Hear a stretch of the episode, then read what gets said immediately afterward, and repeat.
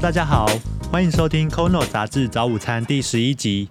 我是爱正经说笑的 Kyle，我是不好笑就不会笑的 Albee。Kono 杂志早午餐是由 Kono 电子杂志平台制作的 Podcast。那延续上一集大志杂志贩售员蔡大哥 （A.K.A. 飞机哥）参与录音的分享，提到他是怎么跟大志相遇的故事。那这集一开始呢，就是一个重头戏了，就是要来听听蔡大哥分享对于前阵子啊网络上有一些。批判大志杂志利用贩售员的文章出现，然后间接导致了大志的销售量下滑，然后还影响到贩售员的业绩。那他的看法是什么？还有疫情来袭时啊，大志杂志它的应变是怎么帮助这些贩售员渡过难关？而且在蔡大哥经历几次重大意外之后，我们也想听听他的人生观又有什么改变。前一阵子有一个在网络在攻击大志，他有看到那篇文章，我曾经就跟我们的总编建议了，我说网络在攻击我们，嗯，我们是否是不是该弄个解释，我让读者澄清一下，哦，让读者了解说什么状况，因为我所了解的，我们总编跟我讲的最重重要一点就是说。对方一直在强调说，我们大志杂志的总编是利用你们，对不对？社会企业对，利用我们，嗯，利用我们这边无家者哈，他的出发点是为我们好，是。好，现在我讲到没很多事情，大家想说啊，我在帮助你，我需要你好，但是往往都会忘记一件事，你到底是在帮他还是在害他？那个那个网络的文章。我知道他没想帮我们这些售后员，但是他没有想到，你到底是帮到我们还是害了我们？他没有想到。哦，我说总编，我们应该举办一个座谈会，哦，然后向支持我们的职责，让他了解到运作的方式。对对对，嗯，啊，因为 杂志，嗯，我从第一集跟到现在，对杂志的情况怎么样？我比一般的售后员还要了解。你写文章的人，你要攻击这点，我不反对。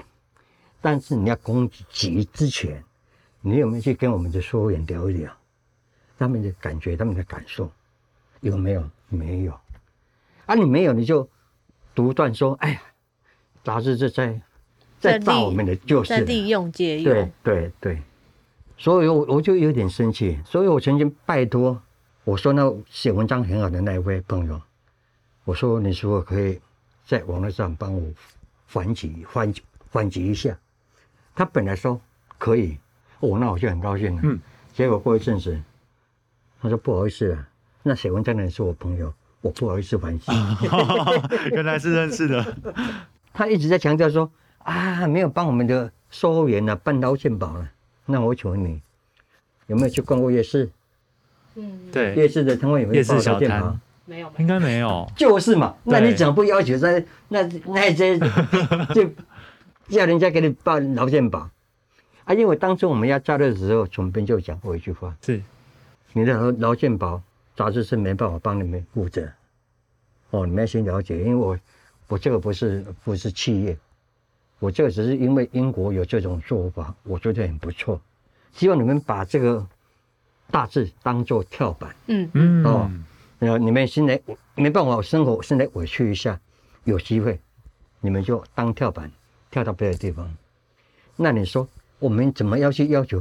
我们自己就是老板呢，我们这个需要的东西，就让，呃夜市的老板，你需要东西去批货，那你要叫他后天的人给你加入认保吗？不可能嘛。对。啊，我们的情况就类似夜市嘛。对。啊，你也不了解，啊，那你就这样攻击。啊，你要攻击，我说过，你最起码去跟几位售后员聊聊。他们的感受是怎样？你都没有，啊！你认为说你在做好事，所以对于售货员来说，就是对于比如说像对于蔡大哥来说，嗯，大致对你来说是一个什么样子的存在？如果当初没有大柱的话啦，嗯，我真怀疑我现在是不是能还能够在这里？大柱创刊，我那时候在华阴街，我要从火车站到前站。搭交通工具到售货点的地方，那一条地下街大概正常点的话，都不用五分钟就走到了。我走到那边要半个小时。嗯，啊，因为身体不方便的关系。对，啊，那个时候什么时候，什么情况让我支持，我得到现在，因为我那时候完完全全没有劳动的能力，嗯。但是售货员不一样，你只要有办法到达你的目的地，你就可有可以上班，也可以说这个让让我有动力，所以不管多难走，走得很辛苦，我一定坚持下去。还有一点，我那个时候最需要的就是附件，嗯，哦，附件就是要成附件动嘛。嗯对，嗯所以这这两种力量支持我从以前一直到现在，现在走路也比较正常一点。因为你在最需要的时候，然后刚好有这个机会，你看，可以让你运动复健，又可以让你赚零用钱。那你说这种工作你去哪里找？所以当初在攻击的时候，我就一直建议说，我们一定要去解释，我要让让对方知道说，那一次的攻击对业绩下落有很大影响。呃打击呢。可是我们总编就是让好人，我一直这样说是让好人，让他啊没关系的，时间过了就好了。我知道了，总编觉得真相会随着时间慢慢明显。对，对，他不会跟你争，也不想跟你解释。嗯可是我这我的我的个性就是，该讲就要讲，不管好不好，你最起码要让对方知道说，你做的事，我哪我哪里不舒服，嗯还有你误会我的地方，我一定要让大家知道。嗯，那我说出来，你相不相信在你嘛？对，那最起码我有我有努力的。那像之前蔡大哥刚刚讲的，就是供给的事情嘛，就是造成你们的业绩有下滑，嗯，然后再过来就是就是疫情了，对不对？那疫情的影响，然后让你们现在没有办法出来贩售，嗯。那因为刚刚有讲到那个募资计划嘛，这个募资计划应该有帮助到你，对不对？有，嗯我上个月我都没有卖，我都没有出门。嗯但是那个网络的销售净赚五千一，因为它网络很公平，也就是说发出去的讯息，你要买什么，你要你都平常都跟哪位买，哦哪一个站买，好、那这个站就算那个呃那个销货销货员的，嗯，他不会给你乱，我说我对你比较好，我就多给你，嗯，他不能这样做，嗯，刚刚其实有讲到那个网络文章对大智杂志的评价，其实很伤这些贩售员，那包含创办人、总编本身都是。大哥也很希望。做出这番评论的人有听到这些话，对，那之所以会会特别讲这些话，是因为大哥当然也很感谢他出发点可能是好的，对，只是出来的做法可能要先可能在询问一下写文章前，嗯可以实际的问问这些贩售员或者对大致里面的人，哎，是不是要了解嘛，对要了解他们真实的情况？嗯那写文章出去是帮忙还是帮倒忙？如果有事先先跟大家聊聊，然后知道说，哎，实际上贩售员的呃跟杂志的关系，他们到底是不是有被利用，或是其实他们是很正常的这样合作的模式？对，其实都是呃很需要，就是为了不管是无家者或皆有弱势，对这样的人都是、呃一个机会。一个机会。最后啊，其实想来，呃，也让大哥讲一下，你想对关心你的人说什么？刚是对写文章的人嘛，那现在想来问问大哥，有没有想有没有一些话想要对关心你的人说说？现在目前比较关心我一点的，大概就是说，现在的芒草线的一些职工，我一直在想一件事，说，有的人都不知道自己本身可能是一颗钻石，也有可能是一颗金子，只是他目前没有被人家发现。我为什么这样讲呢？